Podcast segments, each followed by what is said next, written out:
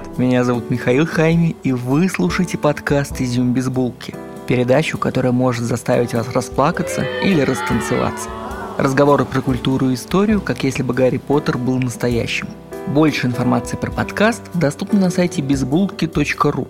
Там же есть ссылка на Patreon. Вы можете поддержать проект за 200 рублей и получать почтовую рассылку с интересными книжками, статьями и прочим – или за 500 рублей и получать каждый месяц эту рассылку или коллекционные почтовые открытки обычной почтой. Они попадают сразу в почтовый ящик и идти в отделение не придется. Заходите на безбулки.ру.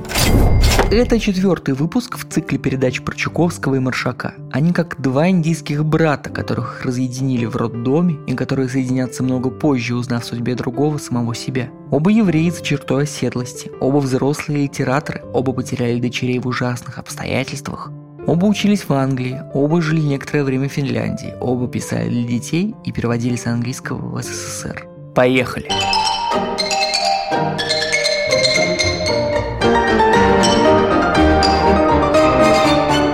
Помните библейского Авраама? первосвященника, который по большому счету основал иудаизм, из которого потом родится и христианство, и ислам. Авраамистические религии так и называются из-за Авраама. Авраам всю жизнь превозмогая тяготы доказывал Богу послушание и любовь. Когда Бог потребовал принести в жертву Исаака, его сына, Авраам отвел его на гору, вознес нож над ним, и только в этот момент Бог остановил Авраама, признавая, что в этой силе веры и сила любви к чему-то большему. Мы оставили Маршака в 1917 году в Острогожске, под Воронежем. Он хоронит свою маленькую дочь, которая умерла от ожогов после того, как на нее упал самовар. Слишком много детских смертей в передаче про детских писателей, скажете вы. Слишком много, соглашусь я.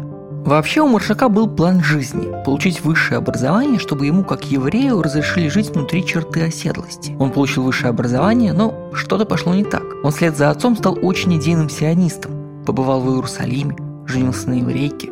И даже когда у него вышла первая книжка, сборник стихов, она называлась «Сиониды». Но вокруг бушует Первая мировая война, мир вокруг постепенно беднеет, постепенно злеет. Потом трагически умирает дочь, потом Россия погружается в кровавую бойню гражданской войны. Самуил получил литературное образование, и его практические навыки заканчиваются точением пера или карандаша. Был бы химиком, мог бы работать на пороховом заводе и делать порох. Или вот бы пойти сборщиком ружей. Но Самуил хочет работать только литературой. Он хочет быть писателем. Он хочет показать одной большой идее, что он ее честный приверженец. Когда обсуждали Чуковского, то говорили, что основной продающаяся литература в 20-х – это детская литература, к которой он скоро будет вынужден примкнуть. Самуил вместе с женой скитается по России, по Финляндии. Он пробует пожить в Петербурге, но нигде не может найти своего места. Как никогда он чувствует себя чужаком в чужой стране. Маршак ходит по голодному Петрограду. Его отец так сильно хотел сюда попасть, когда Самуил был мальчишкой, а теперь отец же переехал за работой, потому что в Петрограде на улице дохлые кони, несущественные тиражи и голодные друзья. Жена снова беременна. Какое счастье! Но не для Самуила. Ему нечем ее кормить, а скоро нечем будет кормить сына. Самуил на поезде отправляет жену к своим родителям на Кубань, куда те уехали за работой. Из Петербурга в Екатеринодар, что для Самуила очень символично из одного великого города в другой, Петербург, а потом Петроград, который он знал и в котором он решил остаться, очень быстро становится красным, трудовым, социалистическим. Прежним остается только голод, злость, суета. Пра-пра-пра-пра-прадед Самуила – талмудист и учитель, основатель фамилии Маршак. Но посещать синагогу и говорить о Талмуде для Самуила очень голодно. В Петрограде Маршак собирает еврейскую антологию – Работает на ненависти, она его топливо. Ходит с готовой книжкой по знакомым. Все кланяются ему и его таланту. Но денег нет. Сумаил сходит с ума. Его учили Стасов и Горький. А теперь он меняет свои книги на еду. Все это тошно.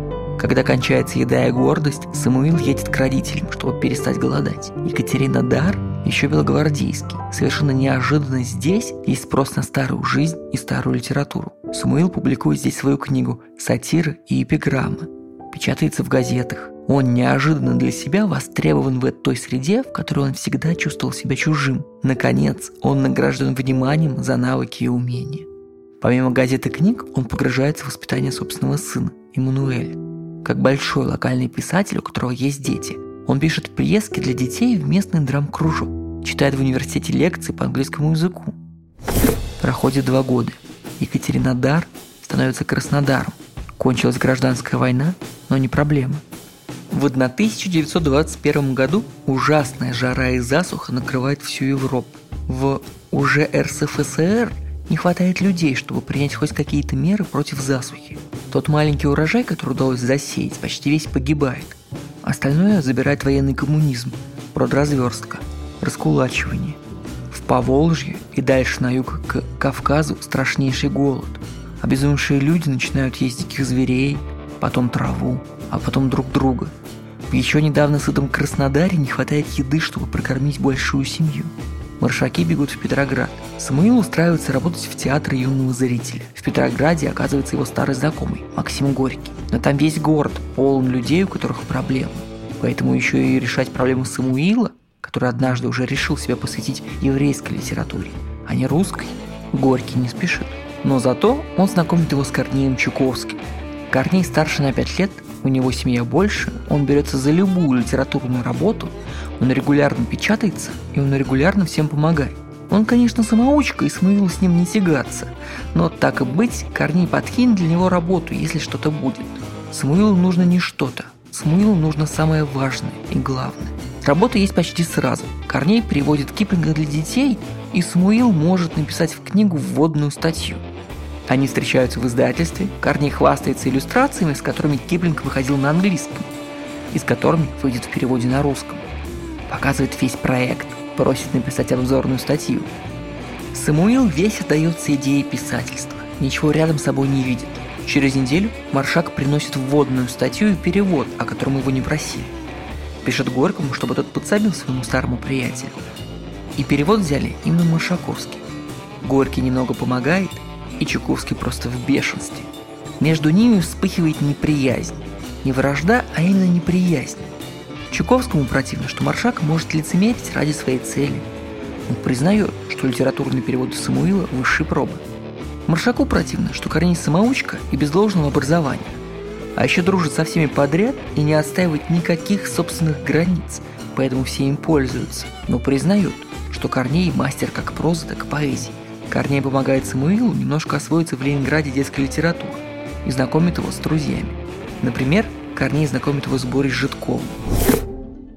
Боря – друг Корнея со времен общего детства в Одессе. Они оба близко знают Жаботинского, который кумир для Маршака.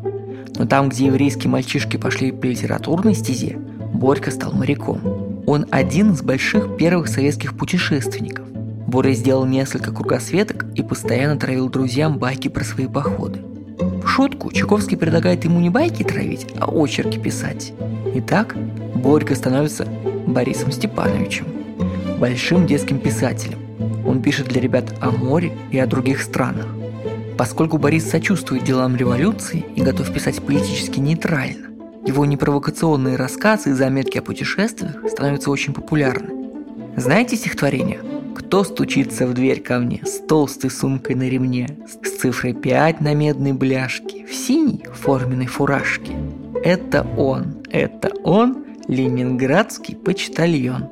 Это стихотворение Маршака, и оно посвящено Боре Житкову. Заканчивается оно словами. Он протягивает снова заказное для Житкова. Для Житкова «Эй, Борис, Получи, распишись. Стихотворение рассказывает о чудесном изобретении человечества – почте. Письмо для Бори путешествует за ним по всему свету, совершает кругосветку, но будет доставлено только дома, в Ленинграде. То, что могло оказаться дружбой, умирает в бюрократии. Маршак руководит редакциями детских журналов и печатает переводные стихи. Он тянет Житкова работать с ним, дает работу Хармсу и другим абориутам. А потом оказывается – что каждый раз, выбирая между своими стихами и чужими, Самуил выбирает свои. Там, где раньше говорили Чуковский, Маршак и другие детские писатели, теперь говорят Маршак и Чуковский. А потом очень быстро Маршак и другие детские писатели. Увлеченность Самуила своей работой и литературой похожа на фанатизм. Он служит не себе, или Богу, или партии. Он служит литературе, так, как настоящему царю царей. А что там происходит с другими людьми вокруг, его не интересует. Оказывается, что Смыл удивительно работоспособен. Он сочиняет утром, занимается делами издательства днем, а вечером делает переводы. Нужны советские новые сказки? Пожалуйста, вот вам сказка «Кошкин дом». Кстати, это сказка про очистительный огонь революции 17 года. Если крокодил Чуковского была про революцию 1905 года и про обретение достоинства, то Кошкин дом про очистительный огонь. Хозяйка-кошка никогда не ценила дальних родственников котят, которые голодранцы, и дружила с разным зверьем. Но как только случилась беда, все звери от нее отвернулись, а котята остались и могли помочь. Когда про животных нельзя говорить, Маршак редактирует «Республику Шкит», повесть, основанную на реальных событиях о том, как живут дети-беспризорники. Он пишет много, и он пишет всегда. Но куда же делся сионист Маршак? Никуда. Он скрывает свою ту самую первую книжку Сиониды, выкупает везде, где она ему попадается, чтобы только его не обвинили в шпионаже или чем-то еще. Некоторые его детские стихи наполнены аллюзиями к Торе. Стоит кому-то из старых интеллектуалов это заметить, Самуил просит их молчать. И всю свою жизнь пишет в стол стихи на еврейскую тему. Я хочу напустить сюда дешевого пафоса. Мол, для нас с вами что Чуковский, что Маршак – два алмаза, которые ярчайшим образом сияют сейчас. А сами для себя они два обломленных карандашных грифеля, которые терпят напряжение одно за другим, чтобы потом преобразоваться. Маршак превозмогает всю жизнь. Он доказывает, что любит литературу и что она для него все. Он готов отдать под нож детское издательство в Ленинграде, лишь бы снова заниматься писательством. Сделать антологию? Пожалуйста. Писать о профессиях? Пожалуйста. Всесоюзный Ленинский коммунистический союз молодежи просит что-то переводное для них? Пожалуйста. Но только взрослые не трогайте. Наступают 30-е. Помните прошлый выпуск? Чуковский закончился как детский писатель на похоронах Мурочки. И сейчас начинается как администратор. Маршак расцветает как сказочник и стихотворец. Он возносится до литературных небес, огромные тиражи, большое издательство. С ним работает Боря Житков, который от него нос воротит. С ним работает Лидия Чуковская, которая всему научилась от отца, но в глаза Маршаку не смотрит. Хармс, Алексей Толстой, Веденский, они все под его крылом. Все его будущие 12 колен. Маршак над ними – первый детский писатель. Но потом незримая длань Господня возносит сама над ним руку. Его издательства разгоняют, лучшие сотрудники репрессированы. Маршака лишают работы, но не свободы или жизни. Все начинают на него посматривать с большим подозрением и презрением. Почему его сотрудники под замком, а он нет? Он их сдал. Из Петербурга ему предлагают переехать в Москву и дают мелкие оскорбительные работы, которые он с радостью берет. И пишет, пишет в стол постоянно, потому что это единственное, что он не только может, но еще и хочет и умеет. Там, где кончился Чуковский как писатель на похоронах дочери, Маршак кончился как детский писатель на похоронах своего издательства. Свершилось второе возвращение Маршака как взрослого поэта. В самые страшные и жуткие свои годы Маршак занимается переводом сонетов Шекспира. Никакой высокой поэзии в стране не происходит.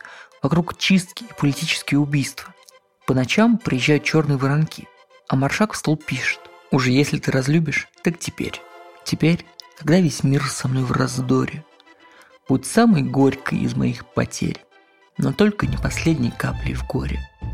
И если скорбь дано мне превозмочь, не наноси удары из засады. Пусть бурная не разрешится ночь дождливым утром, утром без отрады. Оставь меня, но не в последний миг, когда от мелких бед я ослабею. Оставь сейчас, чтоб сразу я постиг, что это горе всех невзгод больнее, что нет невзгод – а есть одна беда – твоей любви лишиться навсегда. Вся культурная жизнь страны остановилась.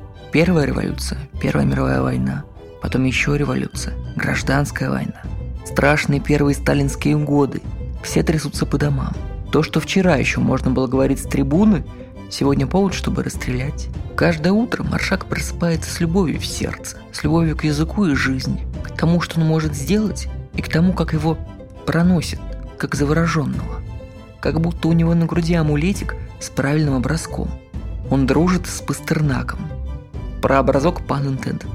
Пастернак тоже занимается переводами.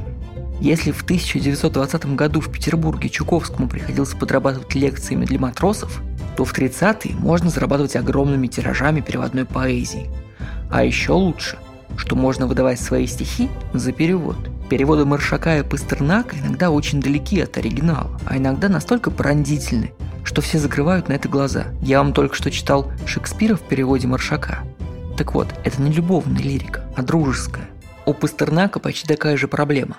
Помните переводное стихотворение «Цвет небесный, синий цвет, полюбил я с малых лет. В детстве он мне означал синеву иных начал. И теперь, когда достиг я вершины дней своих, жертву остальным цветам голубого не отдам. В оригинале это посвящение к Богу грузинского поэта Барадашвили, а у Пастернака – любовная лирика.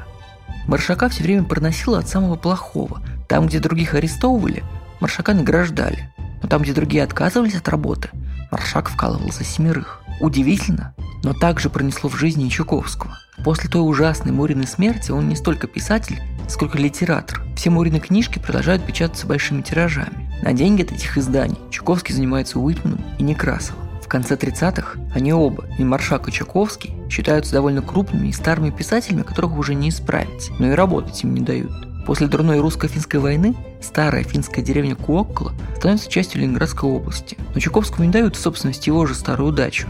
Литераторов собирают в переделке на Подмосковье. Чуковский и Маршак сидят на своих московских дачах и переводят в стол. Они готовятся умирать и пишут мемуары. Они не знают, что это. То ли они только что основали что-то новое и большое, что их переживет, или они просто старики-неудачники и скоро умрут. Оставим их здесь до следующего раза. Подпишитесь на подкаст и заходите на сайт безбулки.ру. Я вас люблю, целую, пока.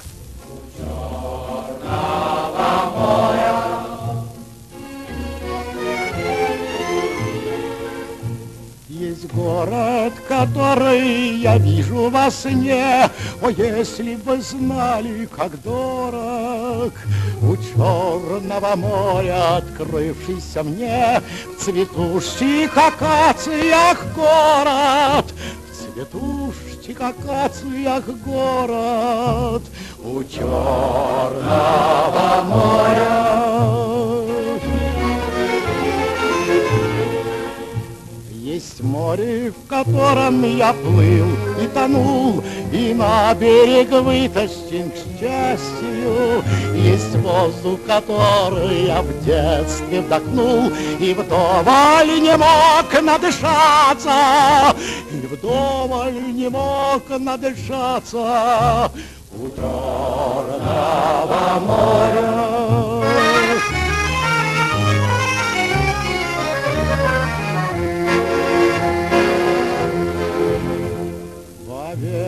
Не забуду бульвар и маяк, Огни пароходов живые, Скамейку, где мы, дорогая моя, В глаза посмотрели впервые, В глаза посмотрели впервые У черного моря.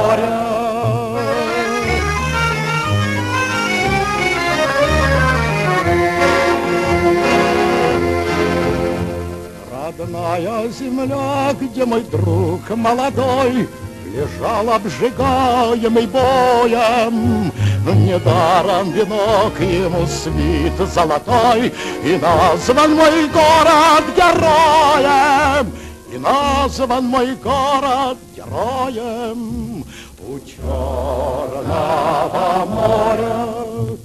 А жизнь остается прекрасной всегда, Хоть старишься ты или молод, Но каждой весною так тянет меня В мой солнечный радостный город, В Одессу мой солнечный город, У Черного моря, У